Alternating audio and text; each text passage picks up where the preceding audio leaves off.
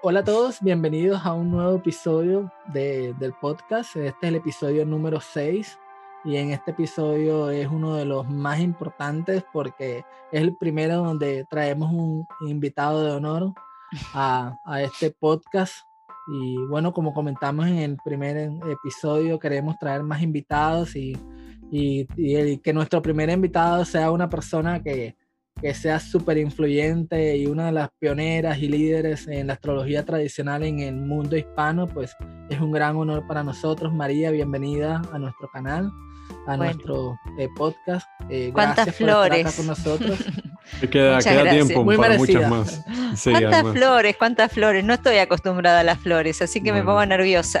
Bueno, yo también. A mí los, los cumplidos me ponen como... Eh... Tengo Stellium en Libra, así que estoy Ah, bueno, bueno. Estás rodeado de libranos acá. Eh, María bueno, Blaquier, gracias. a María, eh, Michelle. Muchas gracias María Blaquier por este tiempo que te tomas hoy para, para, conversar con nosotros de los temas que vamos a conversar. Eh, te quería presentar brevemente, eh, sé que naciste en Argentina, vives en Argentina y has estado involucrada con la astrología desde el año en que yo nací, 1987.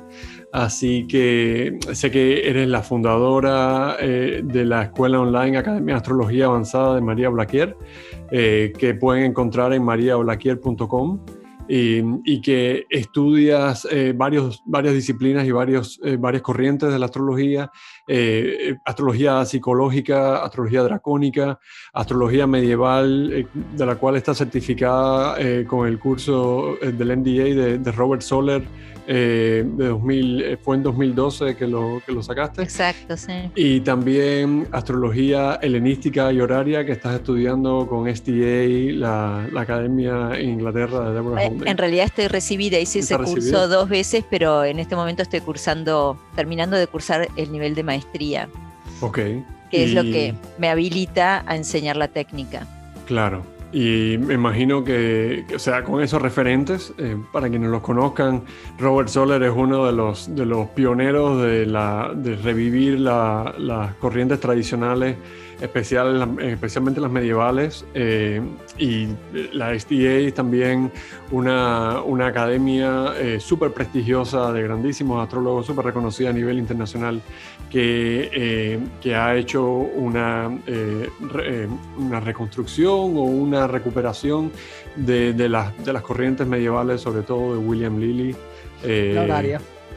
claro, en el tema de claro, porque bueno, Robert Soler eh, murió a principios del año pasado, del 2020, pero él era parte del proyecto Handsight, que fue este proyecto en los Estados Unidos que se dedicó a traducir textos del árabe y del griego, y entonces eso llevó a un enorme resurgimiento de, la astrología helenística y medieval, ¿no?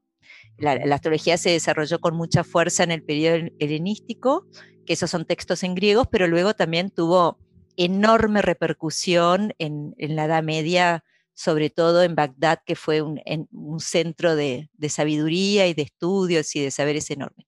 Y Deborah Holding fue eh, alumna directa de Olivia Barclay. Olivia Barclay fue la que se tomó el trabajo de reeditar el libro de William Lilly de astrología horaria, astrología cristiana. Ella tenía, dio con un manuscrito en muy buen estado y con otras personas lo, lo reeditaron y creó una escuela de, astrología horaria y ahí también la astrología horaria por más que se seguía practicando, pero muy poco en el mundo, no había mucho acceso a la astrología horaria y la astrología horaria se, democratizó, digamos, ¿no?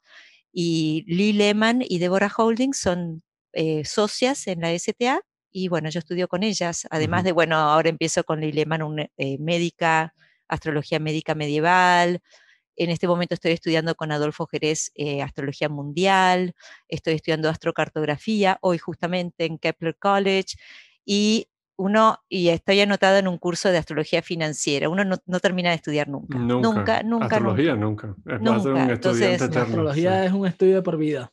Claro, pero nuestra idea, yo soy socia con mi marido en la academia, nuestra idea es traer astrólogos de afuera que puedan dar cursos como por ejemplo el de astrocartografía, pero a mí me importa mucho estar formada en esos temas, no porque sea mi especialidad, sino porque necesito ser una buena curadora de todo lo que se hable, ¿no? Y además porque me encanta aprender Eh, me encanta, me fascina la astrología, me gusta el mundo del conocimiento y la astrología como abarca toda la vida es una maravilla. Ahí estoy también leyendo de Bruce Scofield una, una tesis sobre astrometeorología, pero no, me da la vida para estudiar.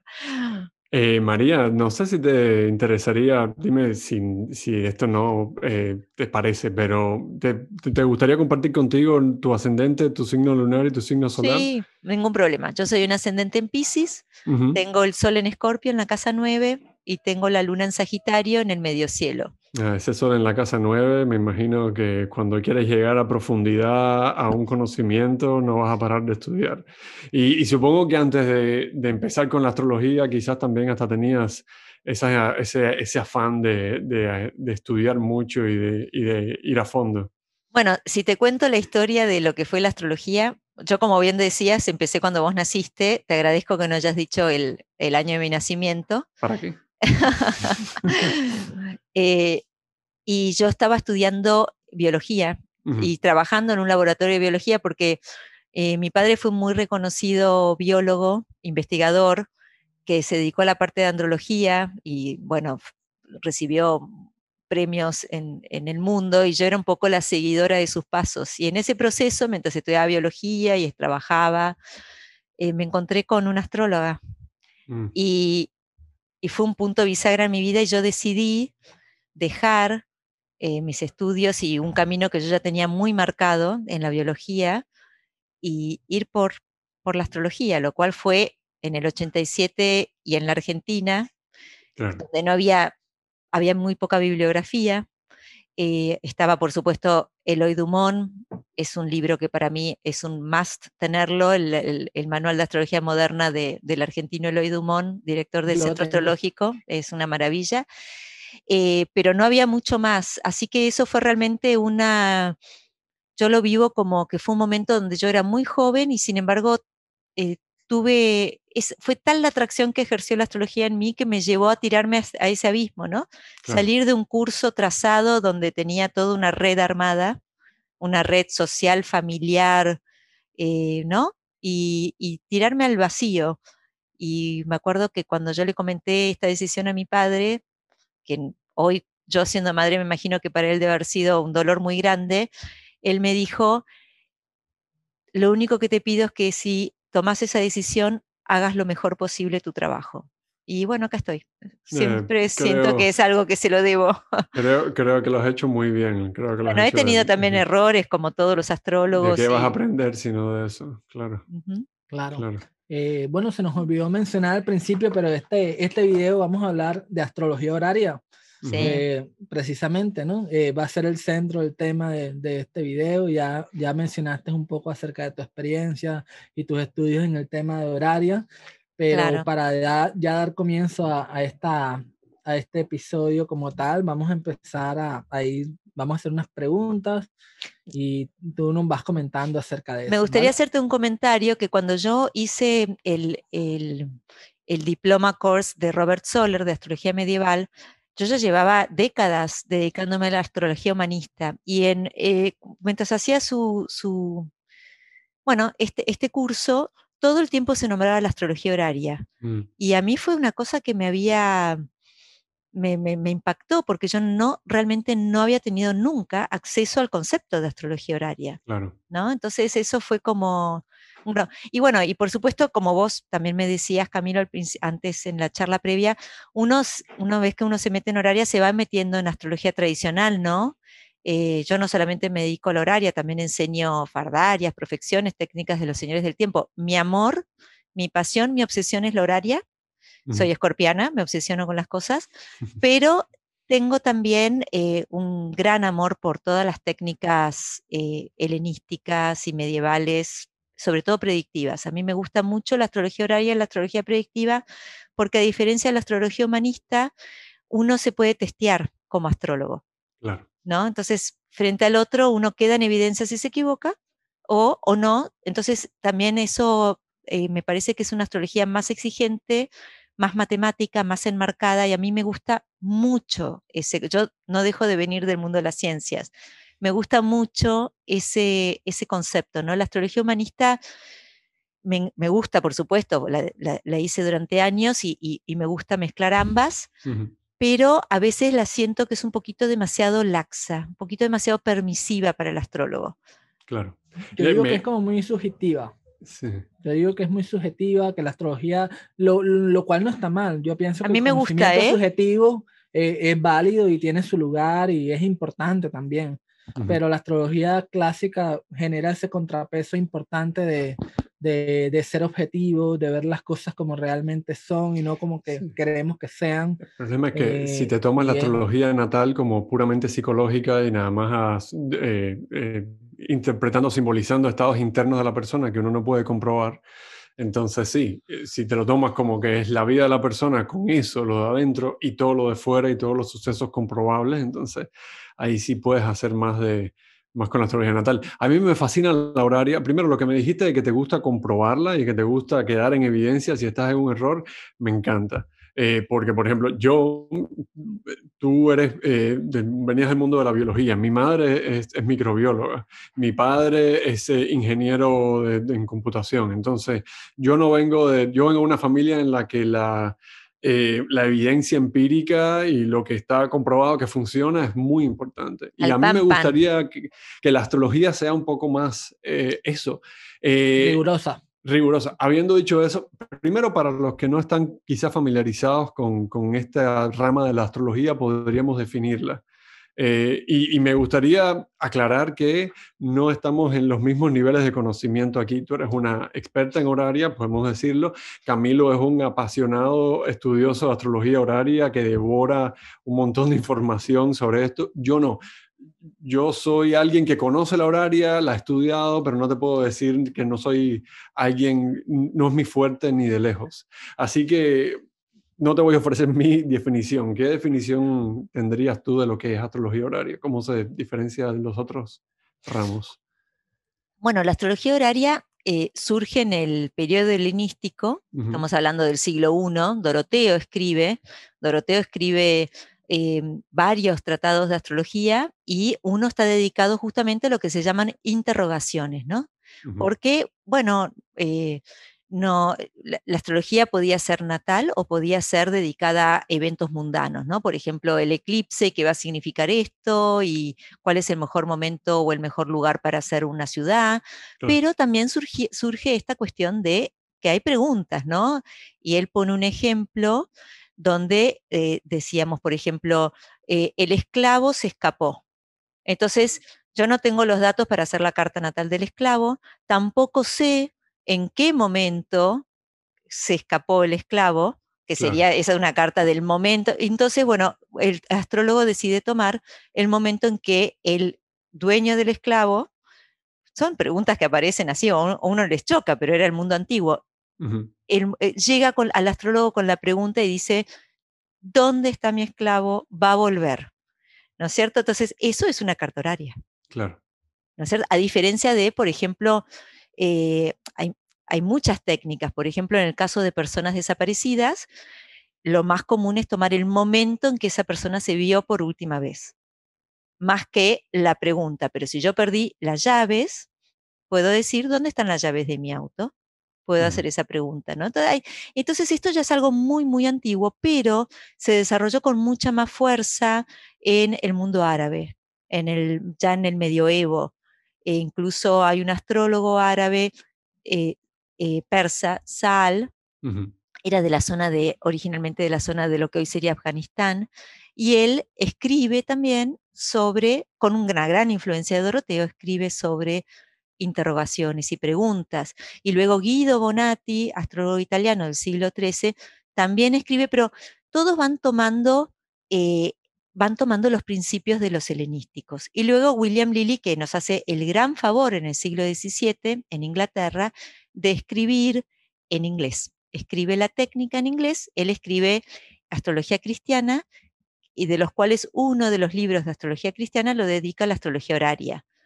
Y, bueno, y el hecho de que él traduce al inglés textos del griego eh, es bueno, es sumamente, del latín sumamente valioso. Porque el inglés pasó a ser, o sea, no es un idioma muerto como el griego antiguo o el latín, sino un idioma que se volvió imperante en el mundo moderno. No, y porque además también eh, William Lilly tenía una necesidad de, que, de transmitir la astrología y, si, y para los escritos en latín eran poco accesibles, no todo el mundo podía hablar, o sea, muy poca gente podía hablar o leer latín, en cambio muchísimos más no es que muchísimos en esa época, ¿no? Pero muchísimos más podían leer inglés.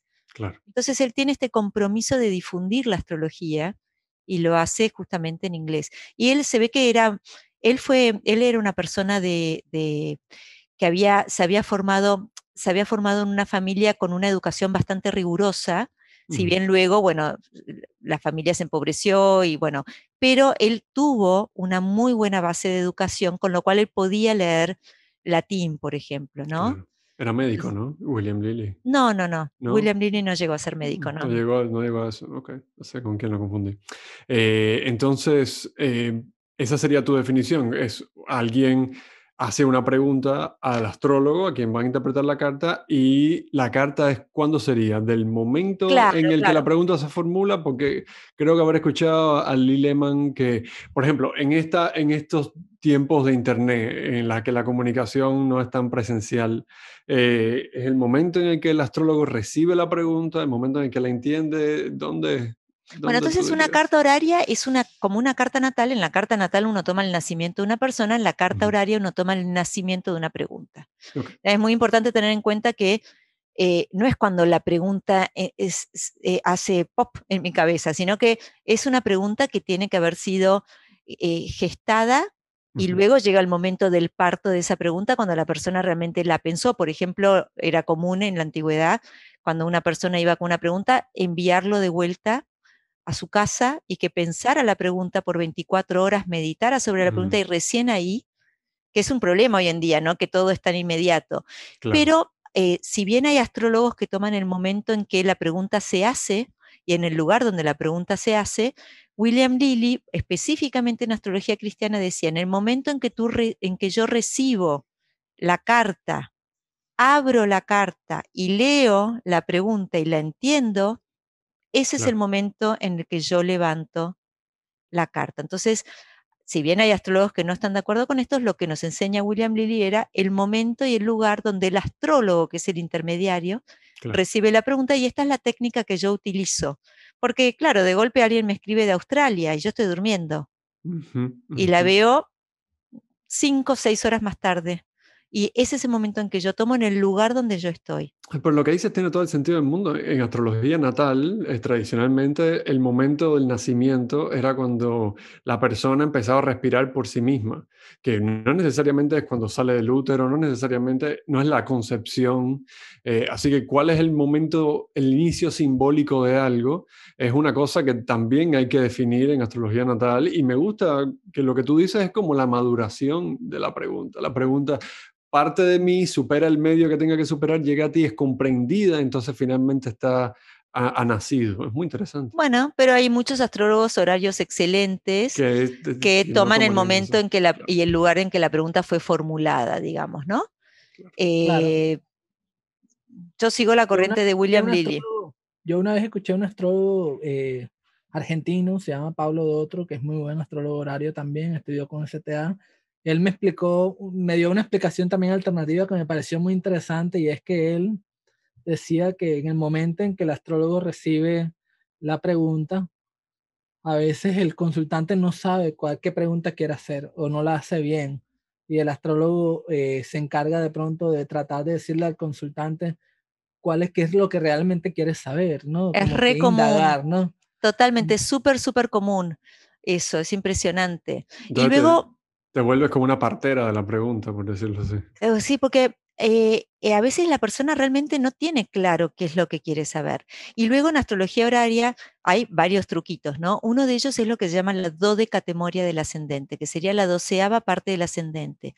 Y eso, eso no lo enseñan en la STA, pero a mí me lo enseñó Anthony Lewis, un astrólogo norteamericano, psiquiatra, astrólogo norteamericano, que a mí me ayudó mucho.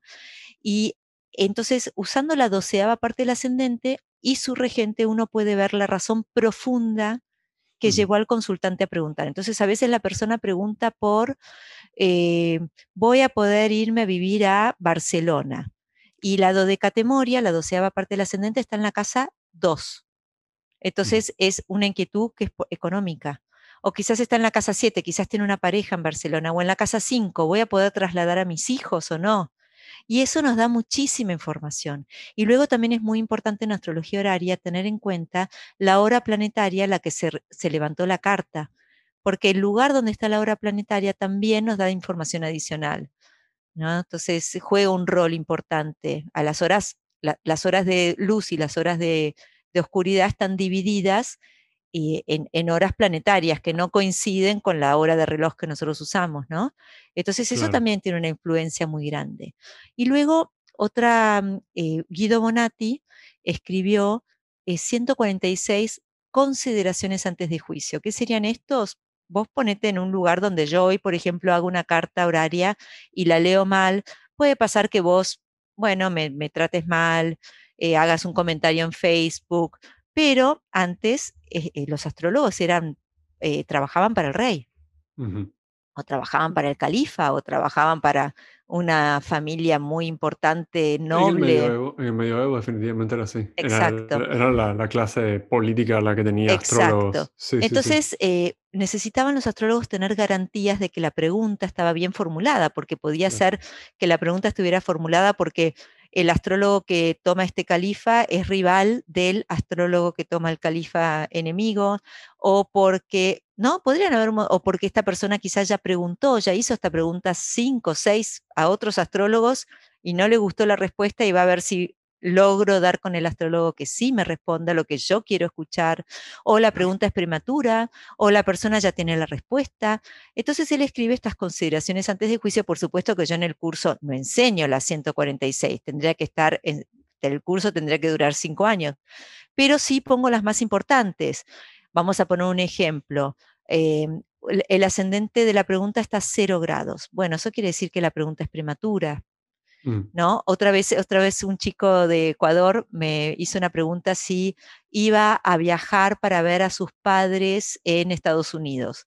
Y yo levanto la carta y veo que el ascendente está a 29 grados. Y le digo, me parece que esta pregunta ya es tardía. ¿Estás seguro que querés perder tu, mi tiempo y tus recursos en que la responda? Ay, bueno, en realidad acabo de sacar los pasajes, me dice. O sea que ya está definido el asunto. Claro. Eh, ¿No? Y el ascendente había salido muy tardío.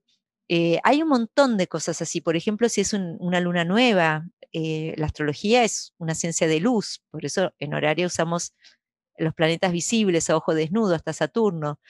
Entonces, cuando hay luna nueva, no hay luz. Y eso no es un buen momento para hacer una carta horaria. Yo no suelo responder, esa, a esa le presto bastante atención, no suelo responder una carta horaria cuando me la hacen en luna nueva, porque uno sale al fuera y hay oscuridad total. Entonces puede ser que haya algo que no estamos viendo los astrólogos, digamos, ¿no? Claro. Es posible que en, astrología horaria los significadores son muy particulares, como pueden cambiar de un momento a otro eh, y drásticamente, pero es posible que en un rango de tiempo, si te hacen preguntas parecidas, las respuestas sean parecidas, como que... Bueno, cambia la dodecatemoria porque con que la, con dos minutos, cada dos, cada dos grados y medio cambia la dodecatemoria.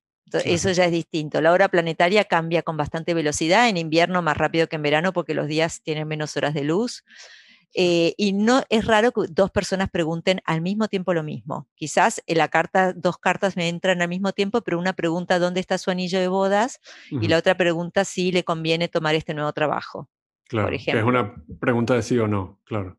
Hay preguntas de sí o no y hay preguntas que, que no son, hay preguntas de dónde están objetos o si le conviene, esa no es un, eh, le conviene si es una pregunta de sí o no, pero hay hacia dónde va esta relación, por ejemplo.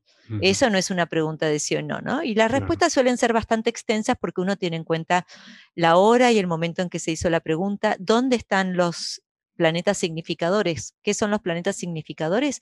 El planeta que representa al que consulta y lo consultado. Por ejemplo, yo pregunto por mi hijo, yo voy a estar representada por el ascendente y el regente del ascendente, y mi hijo va a estar representado por la casa 5 la cúspide de la casa 5 y el planeta regente de la casa 5 y en algunas ocasiones planetas que puedan estar, no siempre, planetas que puedan estar en la casa 5. Claro. Entonces ahí yo empiezo a ver la dinámica. Una pregunta, María, y ahora que estamos hablando del tipo de preguntas que normalmente se hacen con horaria, hay una pregunta que muchos astrólogos horarios dicen que no, no, no aceptan ese tipo de preguntas. Esas preguntas que, que comienzan con ¿me conviene este trabajo o no? Ah, a mí me gusta aceptar este esas. Yo las acepto. Las, acepto porque ahí lo que yo miro es la, la, dignidad de los planetas significadores y la recepción. ¿Qué quiero decir con la recepción? Imaginemos que yo estoy preguntando si me conviene determinado trabajo, ¿no? Entonces yo estoy representada por el ascendente en Aries y Marte, regente del ascendente, y el trabajo va a ser la casa 10 y obviamente Capricornio, bueno, usamos signos de casas eh, regiomontanos, no enteros, así que no, yo uso esas que son las que usaba William Lilly. No necesariamente va a ser Capricornio, pero uno tendería a pensar que si el ascendente es Aries, lo más, probable, es que la casa 10 sea Capricornio. Y su regente es Saturno, ¿sí? Entonces nosotros, si Saturno estuviera, por ejemplo, en el 2020 en Capricornio, ¿sí? A Marte le gusta mucho Capricornio. Marte recibe muy bien a Capricornio porque es el signo de exaltación de Marte. En cambio, a, Capricornio, Saturno, no le gusta para nada Marte, imaginémonos un Marte en Aries. Si la persona está representada por un Marte en Aries y el trabajo por un Saturno en Capricornio, pero yo le puedo decir que ese trabajo le conviene, porque es el lugar de su exaltación. Quizás él, por su forma de ser, un Marte en Aries apresurado, imaginémonos un Saturno en Capricornio, representa un quizás sea un trabajo de administración o, y quizás al trabajo esta persona sea un poco, uno le puede decir, mira, quizás vos tenés que tener cuidado con ser demasiado impaciente, apresurado, atolondrado. Ahora, si ese Marte regente del, del ascendente hubiera estado en Libra, eso ya es una recepción mutua, porque Saturno en Capricornio está en el lugar de exaltación de Marte y Marte en Libra está en el lugar de exaltación de Saturno. Entonces, esto es un trabajo perfecto para esta persona. Así me gusta. Las que no me gusta responder son las que alguna vez me casaré. No es que no se puedan responder, de hecho en astrología cristiana hay un ejemplo, William Lilly da un ejemplo, que es una persona, una mujer que pregunta, ¿me casaré? Pero a mí me gusta que las preguntas tengan cierto encuadre. ¿No? Si una chica de 18 años me pregunta, ¿me casaré? Bueno, a mí me gustaría decir, voy a formar una relación o voy a casarme dentro de los próximos 10, 24 meses. Me gusta que tengan encuadre, pero eso es una cuestión mía. Como decíamos más temprano, yo, vengo de, yo, vengo de un mundo de cierta rigidez académica, entonces me gusta eso, ¿no? Claro. Eh, y, y, por lo que veo, estás, estás eh, considerando de que la astrología horaria puede tener sus limitaciones de qué puede responder y hasta dónde puede responder. Eh, Por supuesto. Eh, o quizás son consideraciones éticas tuyas, profesionales. pero, pero no me, por lo que decía Camilo, parece ser que crees que sí puede responder cuestiones tanto fácticas como valorativas. Como... Sí, quizás, en realidad yo te voy a, voy a refrasear eso. ¿Cómo no? Yo creo que la astrología no tiene límites, que los límites los tenemos los astrólogos. Claro. ¿no? En, en, nuestra en nuestros limitación tenemos un límite, por ejemplo, en, en, lo que conocemos. Y tenemos un límite muchas veces también eh, en los prejuicios que tenemos por nuestra educación, por nuestra cultura, los sesgos. Por ejemplo, si uno lee a astrólogos como Sol, por ejemplo, las preguntas están todas hechas se asume que la pregunta está hecha por un hombre. Claro. No cabía en la mentalidad de ellos que una mujer podía hacer una pregunta horaria. Entonces eso también, entonces la casa 7 es la casa de, de la mujer, ¿no? Mm, bueno, hoy en día nos parece ridículo, pero son cuestiones que, que también la, eh, la, cultura, los sesgos culturales, eh, tiene la educación que uno tuvo, ¿no? Por ejemplo, yo siempre digo lo mismo, que así como Doroteo hace esa pregunta, ¿el esclavo va a volver?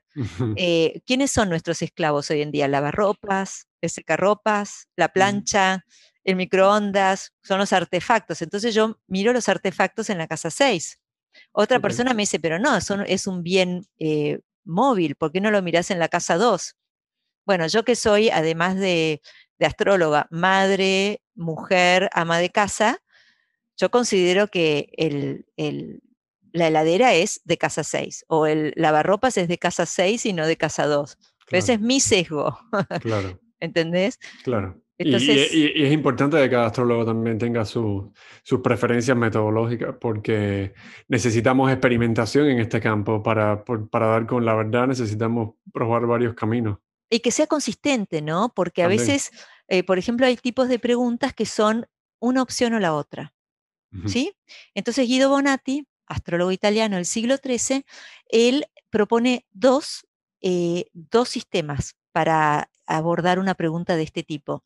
Una es la más común, que ya se usaba en el periodo helenístico, que es el ascendente y el descendente, ¿no? Como si fuera un, un partido de tenis, eh, uno contra el otro. ¿Quién tiene más fuerza? Pero Guido Bonatti también propone eh, usar los regentes de triplicidad de Doroteo, en este caso. Entonces, imaginémonos que tengo tres candidatos, tengo tres ofertas de trabajo.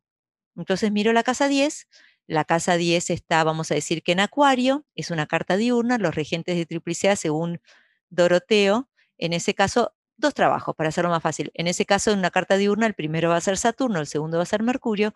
Yo me fijo en la carta cuál de los dos tiene más fuerza esencial, cuál está mejor, eh, mejor posicionado y por supuesto siempre, siempre, siempre en astrología horaria, qué es lo que está haciendo la luna. Porque de golpe lo he visto con mucha, mucha asidez, que uno le dice a la persona, te conviene la opción A, pero la luna está yendo hacia la opción B. Y la persona te dice, ah, bueno, pero qué raro lo que me decís, porque la verdad que yo estaba, estaba decidida por... ¿no? Me pasó el año pasado con... Pero lo que te quiero decir es que esa decisión la tenés que tomar antes de hacer la carta horaria, porque vos haces la carta horaria sin haber tomado la decisión de cuál de las dos opciones o sistemas vas a utilizar, y un sistema te va a dar una respuesta y el otro te va a dar una respuesta diferente en muchos casos. necesitas un lenguaje, reglas que te digan cuáles... Exacto. No tú elegir en cada momento eh, según tus sesgos. claro, porque de golpe vas a decir, ay, no, me sale esto, pero por el otro, el otra respuesta me sale una respuesta que yo considero que es mucho mejor para esta persona. Entonces yo me inclino porque la subjetividad, en astrología eh, humanista la subjetividad juega un rol gigante, pero en astrología horaria también. A pesar de que uno tiene mucho más encuadre y es una astrología más encorsetada, también la subjetividad de uno es increíble como, ¿Cómo parece? Sobre todo cuando, tienes que agregar matices a tus respuestas. es impresionante. Eh, yo en la maestría de la STA he tenido, he dado respuestas a cartas antiguas, generalmente te ponen cartas así del, Renacimiento, y el profesor Wade Caves me decía, me gustó tu análisis y no tengo nada que decirte, pero en la carta original, eh, el autor, yo digo, por ejemplo, el planeta que prohíbe que algo suceda es la casa 10, entonces es eh, la madre la que se interpone en la relación de esta chica con... Y él, él, me, dice, y el autor en vez de ver a la madre en la casa 10, que es un significado, vio eh, una situación del rey o una figura de autoridad. Y también está bien, pero ahí entra la subjetividad. Entonces, por eso también a veces es importante poner opciones, ¿no? Esto puede significar, o que, el, o que el consultante nos dé contexto. Porque si el consultante nos dice, sí, tengo esta relación y yo espero a mi madre, entonces yo eso a veces me, yo soy de las que no pide contexto, que es uno de mis defectos mayores como astrólogo horaria, porque a mí me gusta ir al vacío. Yo soy de tirarme estos piletazos y no veo muy bien qué. Pero claro, eso hace que mi respuesta sea muchísimo más larga porque tengo que dar muchas más opciones.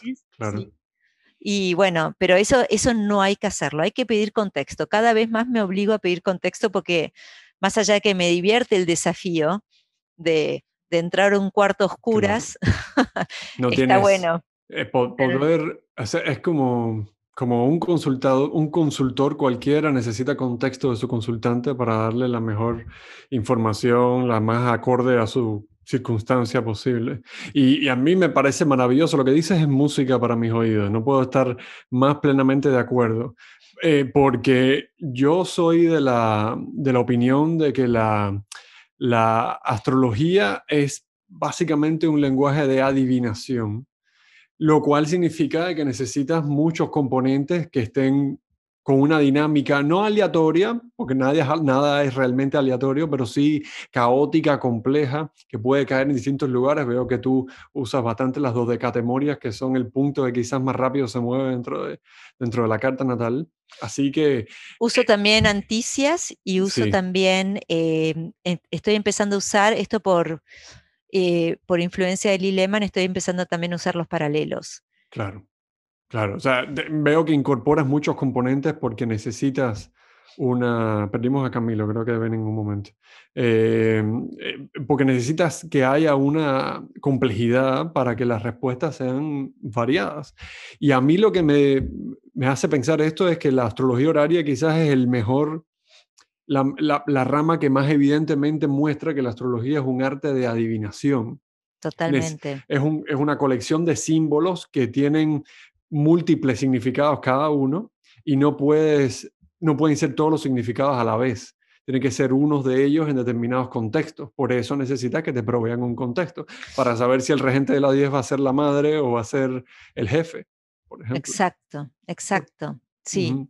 Y, sí. y también, por, eh, por ejemplo, eh, en la astrología eh, humanista, hola, bienvenido. Eh, te habíamos perdido, Camilo. En la astrología humanista uno le da muchísima importancia a los planetas en las casas, pero en la astrología horaria se toma con más tiene más fuerza el regente de una casa cuando es un significador. Y si nosotros vemos planetas en esa casa, esos planetas si tienen dignidad fuerte, por ejemplo, imaginémonos que en el ejemplo de la persona que pide por un trabajo, ¿no? Entonces la persona es el ascendente en Aries y vemos que el Sol está en Aries en la casa 1. Bueno, el Sol en Aries tiene muchísima fuerza porque está exaltado. En ese caso podríamos tomar a el Sol como también significador del consultante. Pero si hubiese sido Venus en Aries, el que está en la casa 1, ese Venus en Aries no puede tomar el lugar de, Marte, porque Venus en Aries está débil, pero sí va a hablar de una cualidad del consultante. Quizás es una persona que le gusta mucho las fiestas, algo venusino, que está muy, es muy elegante o que está muy, muy pendiente de cuestiones de amores o lo que sea que, que signifique Venus en ese contexto. Entonces, eso es interesante de la astrología horaria, ¿no? Que no es el, es más importante el planeta que rige la cúspide que el planeta que está dentro. El planeta que está dentro nos da información. Por ejemplo, ese Venus en Aries es un Venus débil, entonces podría estar mostrando la peor versión de Venus. Entonces es una persona que está preguntando sobre, en vez de un trabajo, está preguntando sobre una, bueno, eh, está preguntando sobre algún otro tema y bueno, y podría ser una persona que, que está demasiado eh, con ganas de pasarla bien y no tan enfocado en su trabajo, por ejemplo, ¿no? claro. Y con Camilo recién, creo que hace, hace unos días estábamos conversando de maneras correctas y quizás no tan productivas de estudiar astrología horaria. Los casos de ejemplo, imagino que son súper importantes a la hora de poder estudiarlas. Y, supongo que tienen que ser casos de ejemplo en el que se sepa el desenlace de la pregunta. Exacto. bueno, yo tengo un curso armado que, como les comentaba antes, eh, puede, es, muy factible. Eh, hablaba esta semana con Deborah Holding, la directora y dueña de la STA. Es muy factible que de acá a unos años eh, si me da el tiempo y me dan las ganas, yo pase a representar a la STA en español. Mm. Eh, pero por ahora yo armé un curso de horaria totalmente propio, donde cito algunas cosas de la STA, pero no sigo el formato de ellos. Quise hacer algo realmente mío. Esas cosas, viste, de la copia no me gusta a mí. Eh, y, y pongo en algunos depende de lo que yo quiero mostrar. En, algunos, en algunas de las lecciones, si yo lo que quiero mostrar es recepción entre planetas o radicalidad de la carta, quizás no estoy tan preocupada por el desenlace, pero luego sí vamos viendo cada vez más. Yo eh, me llevó años armar ese curso y todos los días le agrego algo, entonces me, importa mucho tener ejemplos eh, en los que voy mostrando también cómo se mueven los planetas. Todos los, prácticamente una vez por semana voy subiendo contenido adicional. Ah, un ejemplo de ahora, por ejemplo, ¿no? Imagínate, el otro día una persona me pregunta por una relación y eh, los significadores eran Saturno y Júpiter. Saturno y Júpiter. Y uno en el cielo hoy puede ver que entre Saturno y Júpiter está Mercurio. Entonces uno podría decir, bueno, Mercurio es un planeta rápido y hace de intermediario y une a, y a Saturno y a, Júpiter. Pero eso no sucede. Y me gustaría, si me dejas compartir pantalla, te voy a mostrar por qué no sucede. Porque esto es interesantísimo de ver. Entonces yo te voy a mostrar, voy a ir a una carta horaria. Te lo agradezco porque me quedé pensando los significados claro, a veces de Saturno y Júpiter. Bueno, vamos a verlo, vamos a verlo en un ejemplo. ¿Cómo no? Entonces, vamos a ver, a ver, eh, horas. Acá vamos a hacer que los significadores sean acá. Vamos acá, ¿están viendo la pantalla? Sí, sí, ya, ya aparece ya. Yo también. Y entonces eh, voy a tener que salir de acá porque esta es la del 17. Denme un segundito. Sí, no, Singapur. Voy a abrir otra, una de ahora. Entonces, eh, acá. Dinámica.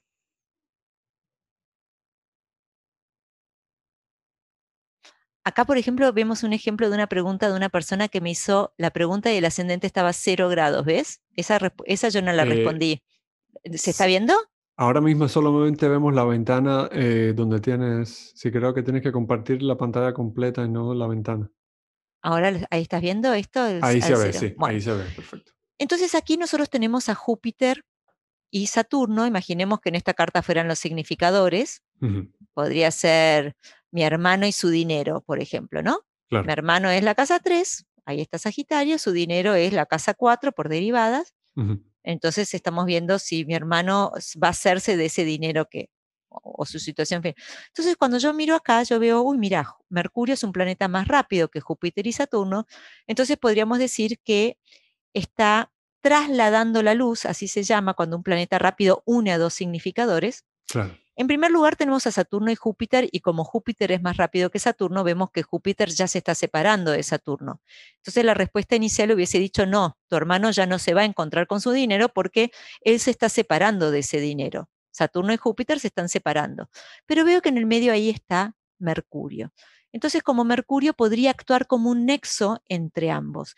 Sin embargo, sin embargo, es muy importante tener en cuenta en el tiempo. tener en cuenta qué es lo que está pasando en la realidad entre los planetas, porque vamos a verlo así.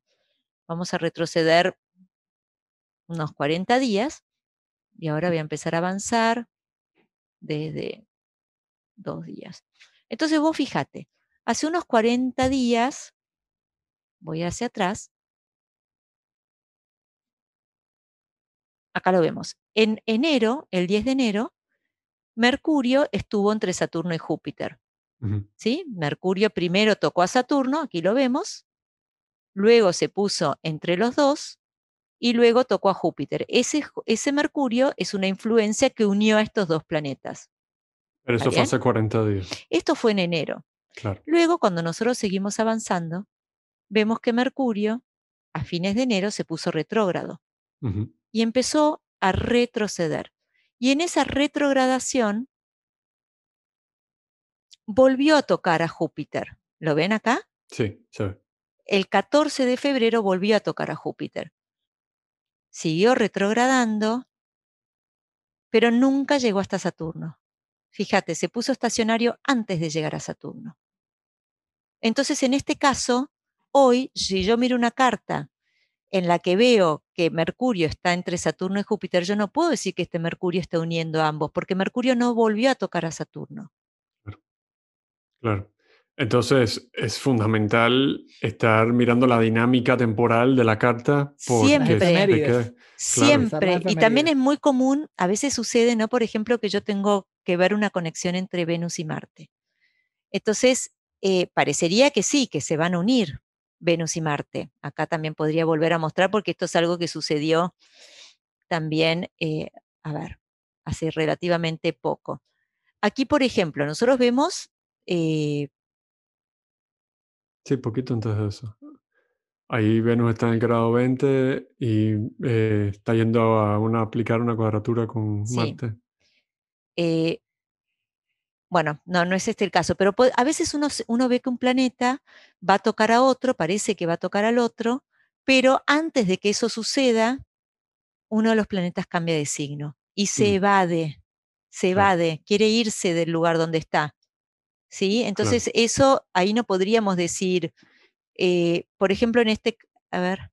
O sea que para ti el aspecto por signo eh, es, altamente importante y no solamente te fijas en, la, en el orbe de los grados. Eh, no, para mí, ¿eh? Oh, esto es lo que decía William Lilly. Acá, lo vemos el ejemplo, fíjate.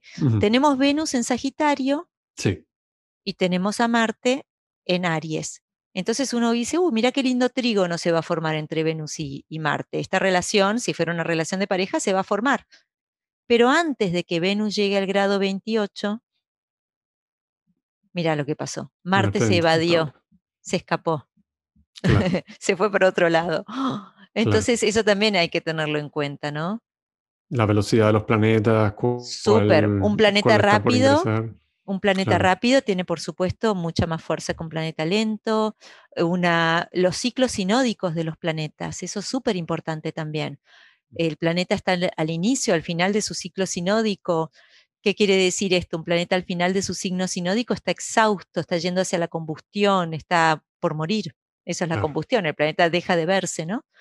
Un planeta que está al inicio de su ciclo sinódico, vamos a verlo también en un ejemplo, no sé si me estoy poniendo un poquito técnica. No, no, para nada. Ciclo sinódico, para los que no lo sepan, es el ciclo de la posición del planeta respecto al Sol visto desde la Tierra. Exacto, acá lo podemos ver en este ejemplo. El planeta se empieza a alejar del Sol, da la vuelta, se pone en oposición a él y luego se vuelve a acercar a él y eh, es acá, acá podemos ver cómo el Sol está por quemar a Saturno y Júpiter. ¿No es cierto? El Sol es más rápido, estos Saturno y Júpiter el 20 de enero estaban al final de su ciclo sinódico, exhaustos, sin visibilidad, incapacitados de actuar porque el Sol, la astrología horaria sobre todo es una ciencia de luz y estos son planetas que no se pueden ver porque la, la, luz del Sol los tapa y eso da cuenta de que hay, están bajo una influencia que los tiene totalmente subyugados, no pueden escapar a esta influencia del Sol.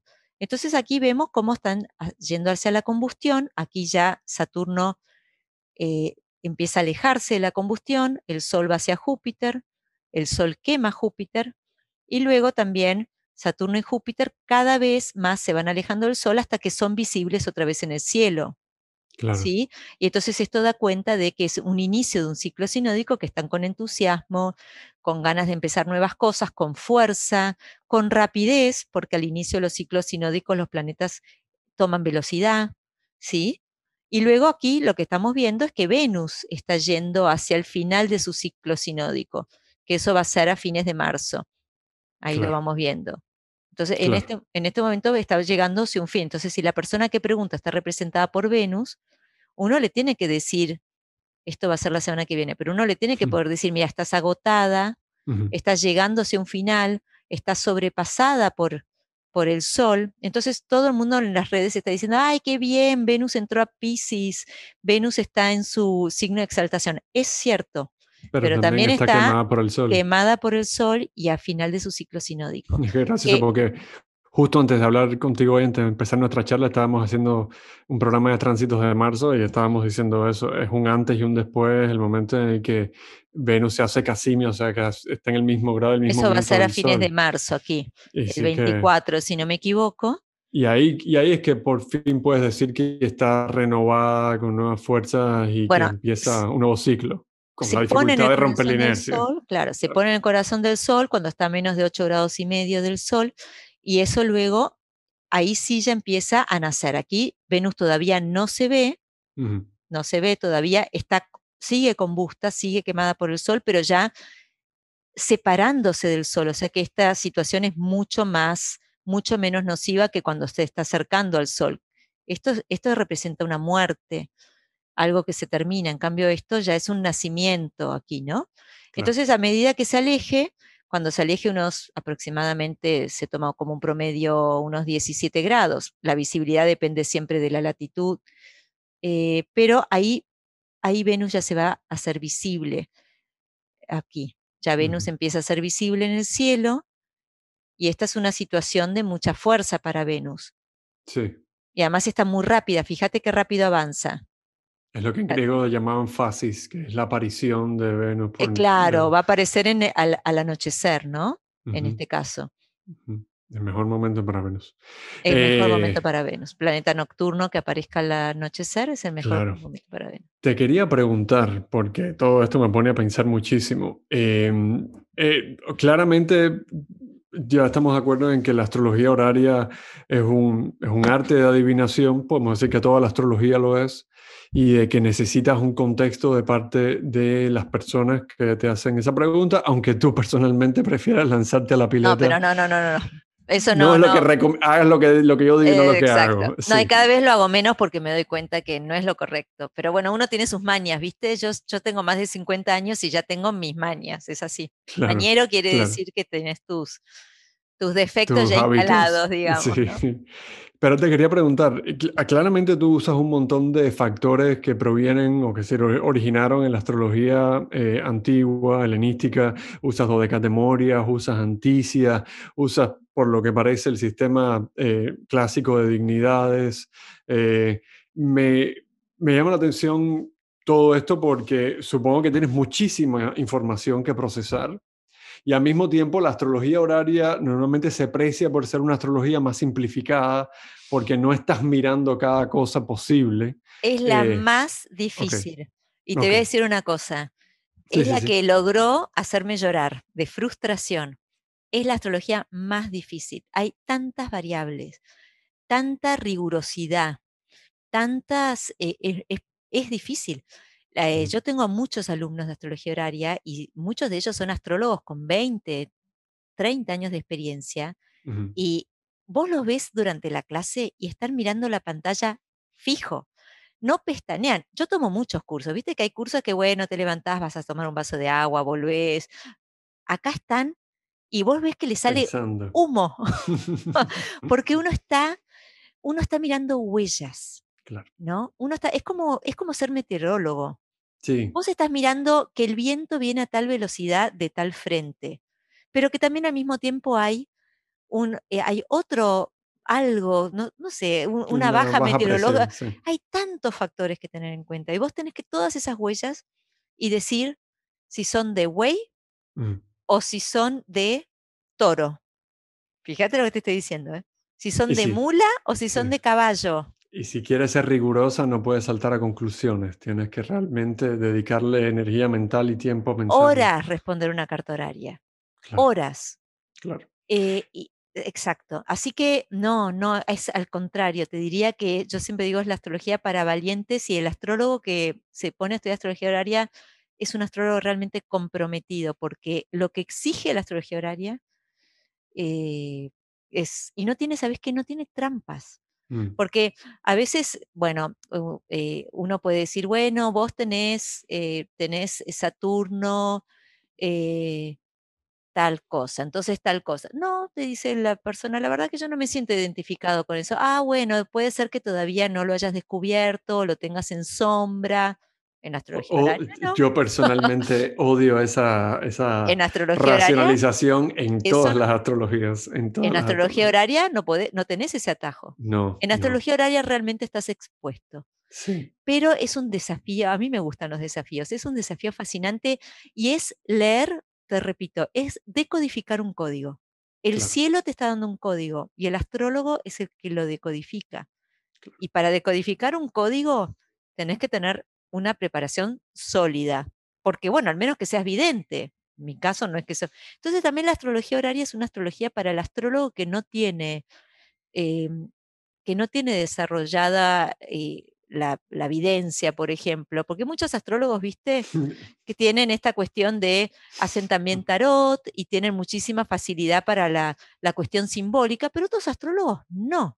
Entonces, cuando vos le venís con la astrología horaria, donde la moiety de tal planeta con tal planeta, el orbe que se toma es este, y el planeta tiene tal velocidad porque está al inicio de su ciclo sinódico, y eso quiere decir tal cosa, y Venus cuando es un Venus vespertino tiene más humedad que cuando es un Venus matutino, y, y claro, vos decís, claro, ahí se me abre un panorama, pero no necesito ser, no necesito tener desarrollada la evidencia o la superintuición necesito... Entender el lenguaje. Ah, entender el lenguaje y quemarme las pestañas estudiando. Claro, claro. Y, me imagino. Y saber que te vas a equivocar. Eso es muy importante. Humildad intelectual necesitas. Necesitas asumir que es imposible que no te equivoques. Una pregunta, es imposible. Sí. Una pregunta eh, que tengo mucha curiosidad y muchos astrólogos son de la opinión eh, de que es ideal aprender primero horaria antes que natal. ¿Tú qué piensas de eso? ¿Estás de acuerdo o no estás de acuerdo? Eso es lo que decían William Lilly, justamente. Eh, a mí me parece. A mí me parece que lo ideal, mira, yo, a mí me, con esto me insistió una, mi hija, yo tuve una hija de 21 años que el año pasado me pidió que le enseñara astrología y yo en la escuela, como nosotros, nuestra idea cuando armamos la escuela, la academia era enseñar astrólogos, técnicas astrólogos, técnicas de los señores del tiempo, fardaria, profecciones, técnicas de astrología horaria, no enseñar astrología para principiantes. Pero mi hija se puso firme y me dijo, vos necesitas formar un curso de principiantes que luego habilite a que el astrólogo pueda hacer horaria, profecciones y todo. Que sea un curso de principiantes que una la astrología eh, tradicional con la astrología humanista. Y para mí, no sabes el éxito que tuvo. Yo lo hice un poco regañadientes, ella me insistió, Dije, bueno, está bien, voy a formar, hice un curso grabado. No sabes el éxito que tiene, porque el astrólogo que se formó con ese tipo de curso y que luego, por supuesto, sigue apostando a seguir estudiando. Ya sabemos que la astrología no es soplar y hacer botellas, exige mucha rigurosidad. Pero teniendo esa base y habiendo practicado, yo ofrezco prácticas mensuales, luego sí se puede poner en astrología horaria. Va a tener que estudiar mucho el astrólogo que es principiante y está prácticamente empezando por horaria, mucho. Eh, quizás el astrólogo ya formado lo que tiene la ventaja es que tiene un muy buen manejo de los aspectos, ¿no? Y en astrología horaria los aspectos son muy importantes porque entre un aspecto aplicativo o un aspecto separativo te cambia totalmente la pregunta. Entonces, si vos todavía sos principiante y no ves que aquí hay un trígono, te cuesta ver que es un trígono, te cuesta diferenciar el trígono de la cuadratura, te cuesta darte cuenta si es aplicativo o separativo, la vas a pasar mal.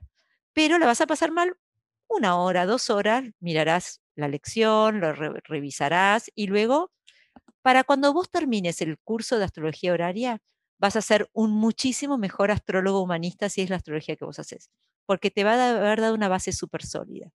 Y es muy posible que también hayas evitado un montón de no malos hábitos, pero sí de preferencias tuyas que no combinan con la astrología horaria. digamos que eres un astrólogo que estudió astrología natal moderna y, o astrología evolutiva. Y para ti todo pasa por Plutón. Todo pasa por Plutón. Y no te he escuchado mencionar a uno de los transaturninos en la... Bueno, yo los uso. Los uso... Pero me imagino que tienen su costo de oportunidad, porque mientras más componentes agregas a, leer... Eh, ¿Sabes cómo los uso yo? Como me enseñaron en la STA justamente, no como significadores.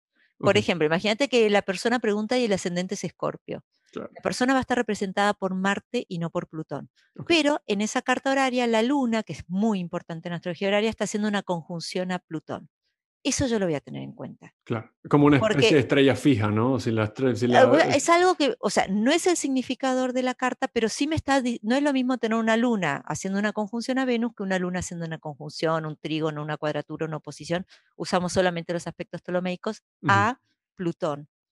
eso lo tomo no como significador, pero sí como información extra. Claro. O como confirmador de otro indicio que puede pasar en otro lugar de la carta, quizás.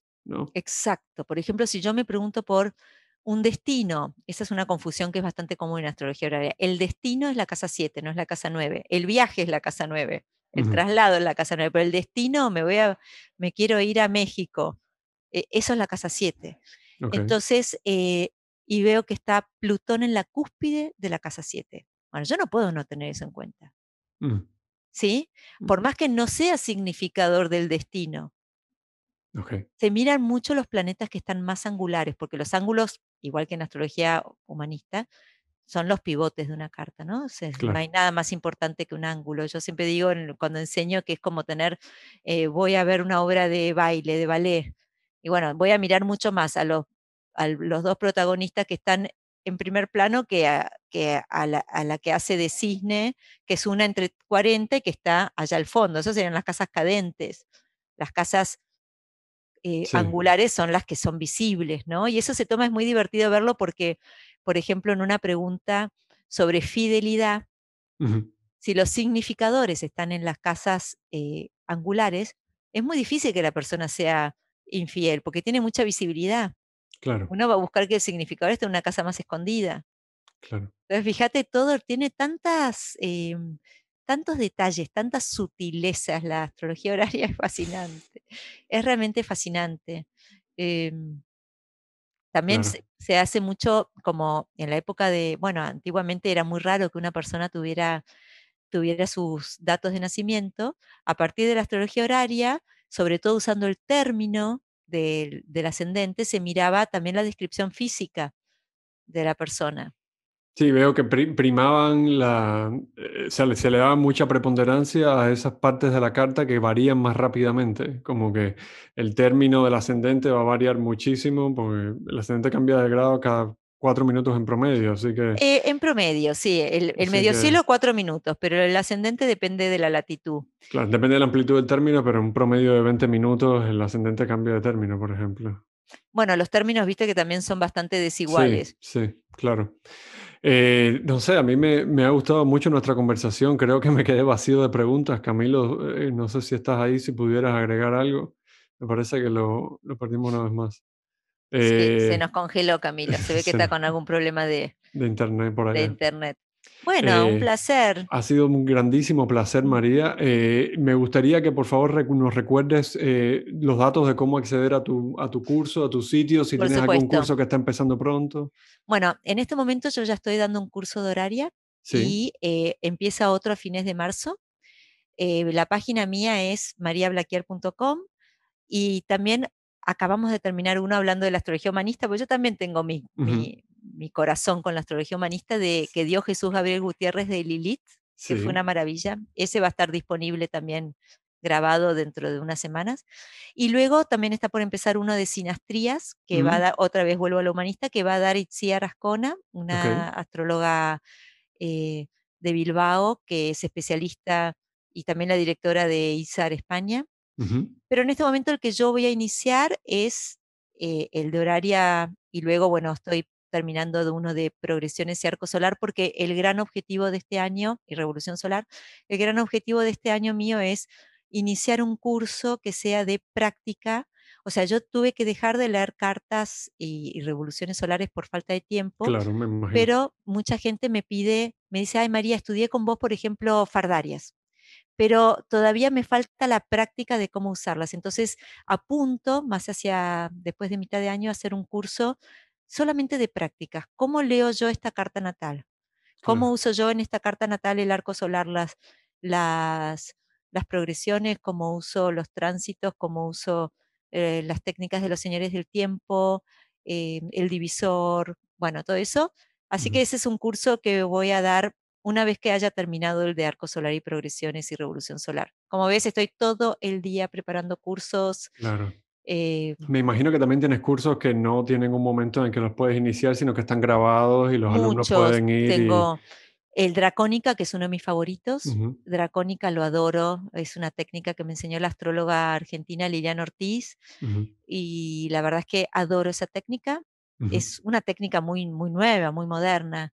Sí. Eh, luego también eh, tengo pregrabados de, de, tengo profecciones, fardarias, eh, los únicos que no ofrezco grabados son horaria y direcciones primarias. Porque, necesitas mucha son práctica complejos, son complejos. Estar ahí para ayudar a entender, claro. Son demasiado complejos, sí. Eh, el resto tengo también Proluna, la técnica que desarrolló el húngaro uruguayo Boris Christoph, y voy a estar hablando sobre Proluna en la NSGR de Estados Unidos en mm. junio, así que eh, creo que ese va a ser el desembarco de la Proluna en el mundo de habla sajona, estoy muy divertida.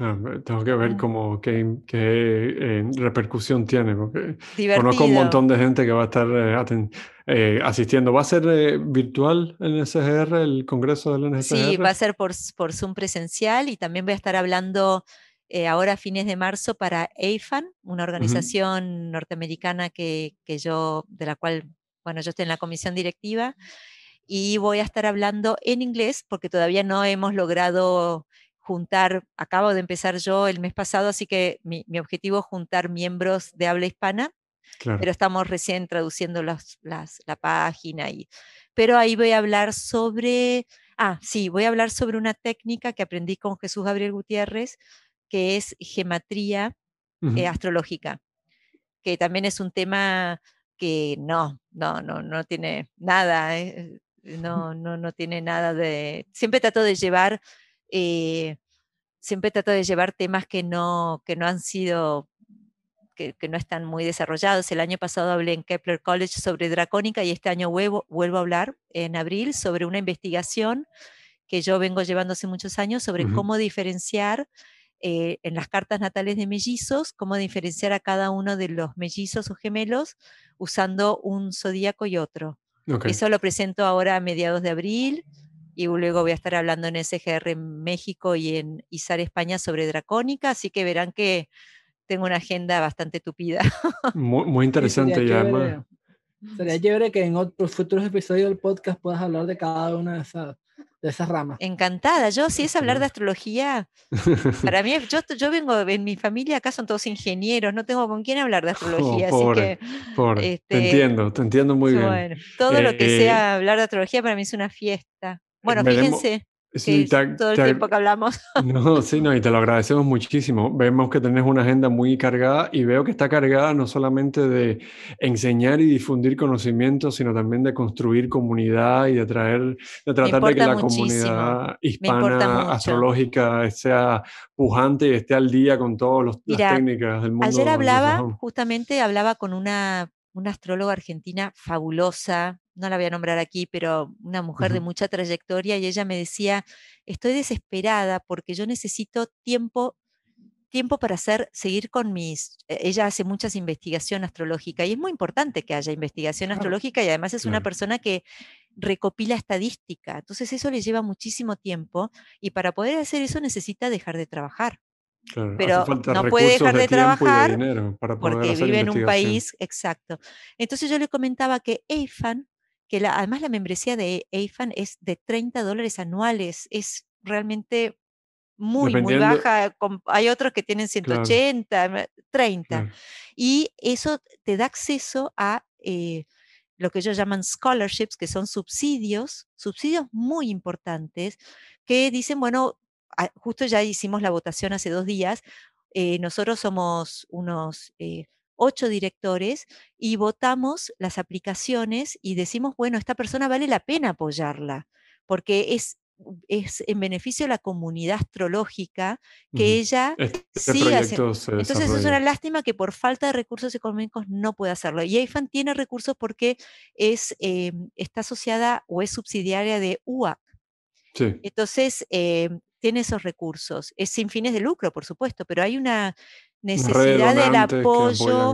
Así que yo invito a los oyentes a que por favor se hagan miembros de AFAN, por más que todavía no tengamos los contenidos en español, estamos trabajando muy duro en hacer la página web en español, también le pido a las personas que quieran empezar a difundirse, aparecer en plataformas, que si ustedes se hacen miembros de AFAN, pueden mandarme a mí artículos que hayan escritos y que quieran ver publicados ahí. Y además vamos a tener clases mensuales en los que cualquier miembro de AFAN puede presentar a la comunidad cualquier cosa, una clase pequeña de media hora en la que después nos quedamos todos hablando los siguientes 30 minutos, pero pienso que es una oportunidad enorme para aquellos astrólogos de habla hispana que no tienen una ventana al mundo. Eh, AFAN eh, sería eh, la asociación de, es la organización de networking astrológico. AFAN. el enlace en la descripción para que puedan ingresar. AFAN.org mm. y les repito, si ustedes quieren entrar y dicen no, no me voy a hacer miembro porque todavía no hay nada en español, les aseguro que ya, eh, yo ya estoy mandando artículos de astrólogos con los que me fui conectando, que pronto van a estar y es de acá un mes vamos a tener esto. Pero lo que pasa es que primero también necesito miembros. Entonces, para recibir todos los beneficios que te da, vas a tener que hacer un pequeño esfuerzo de 30 dólares anuales. Y también está, bueno, como no tenemos miembros, la posibilidad de ser mentores. Yo ya lo tengo ese cupo con una astróloga de, de, Colombia, eh, eh, a medida que la comunidad de habla hispana crezca, los miembros pueden ser mentores, ayudar a otros a cómo hacer un podcast, cómo hacer la página web, cómo lograr más clientes, ¿no? Y si uno miembro de AFAN es mentor de otro miembro de AFAN, eso le va a dar acceso a un, año de membresía gratuita. Así que los beneficios son, al ser una organización sin fines de lucro, lo que quieren es que seamos una comunidad. Yo estoy muy comprometida con esto porque yo me sentí muy sola, muy sola em, eh, formándome como astróloga. Y me gustaría que eso no sucediera porque hay tantos astrólogos que no tienen voz y que tienen mucho que ofrecer y que tienen mucho que también beneficiarse de una red que mi compromiso es ese, me llevo un tiempo, en casa todos rabian porque yo ya trabajo muchísimas horas y los fines de semana le dedico a esto y me dicen, pero bueno, la comunidad es importante.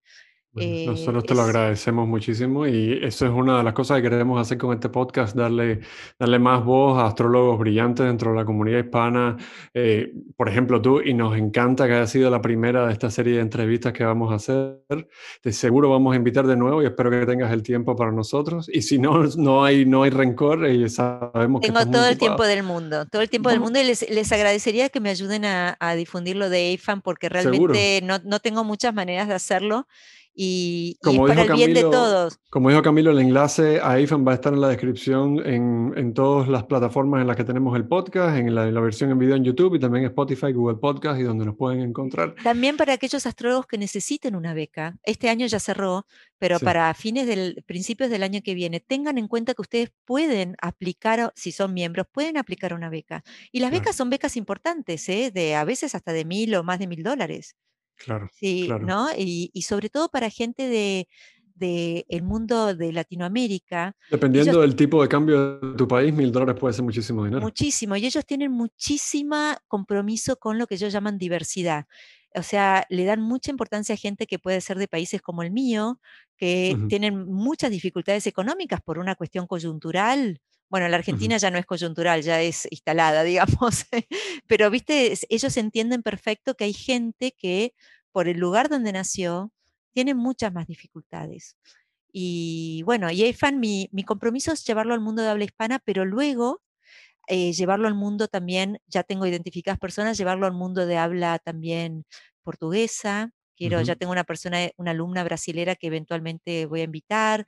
Y, y ya quiero que esto sea networking, no del mundo de habla sajona, un networking internacional. Y así que bueno, eh, ya lo veremos. Estamos recién empezando la semillita a sembrar, pero ya se empezará. Mira, justo con luna llena me gusta que esto se esté empezando a difundir, porque es súper importante. Chicos, tengo mi curso de astrocartografía en 20 minutos. Miren, íbamos a hablar 20 minutos, terminamos hablando una hora y media. Les agradezco muchísimo. Gracias por tu tiempo, Muchísimas gracias por acompañarnos. Chao, un placer. Eh. Hasta luego, hasta luego. Que tengas buen día. Chao.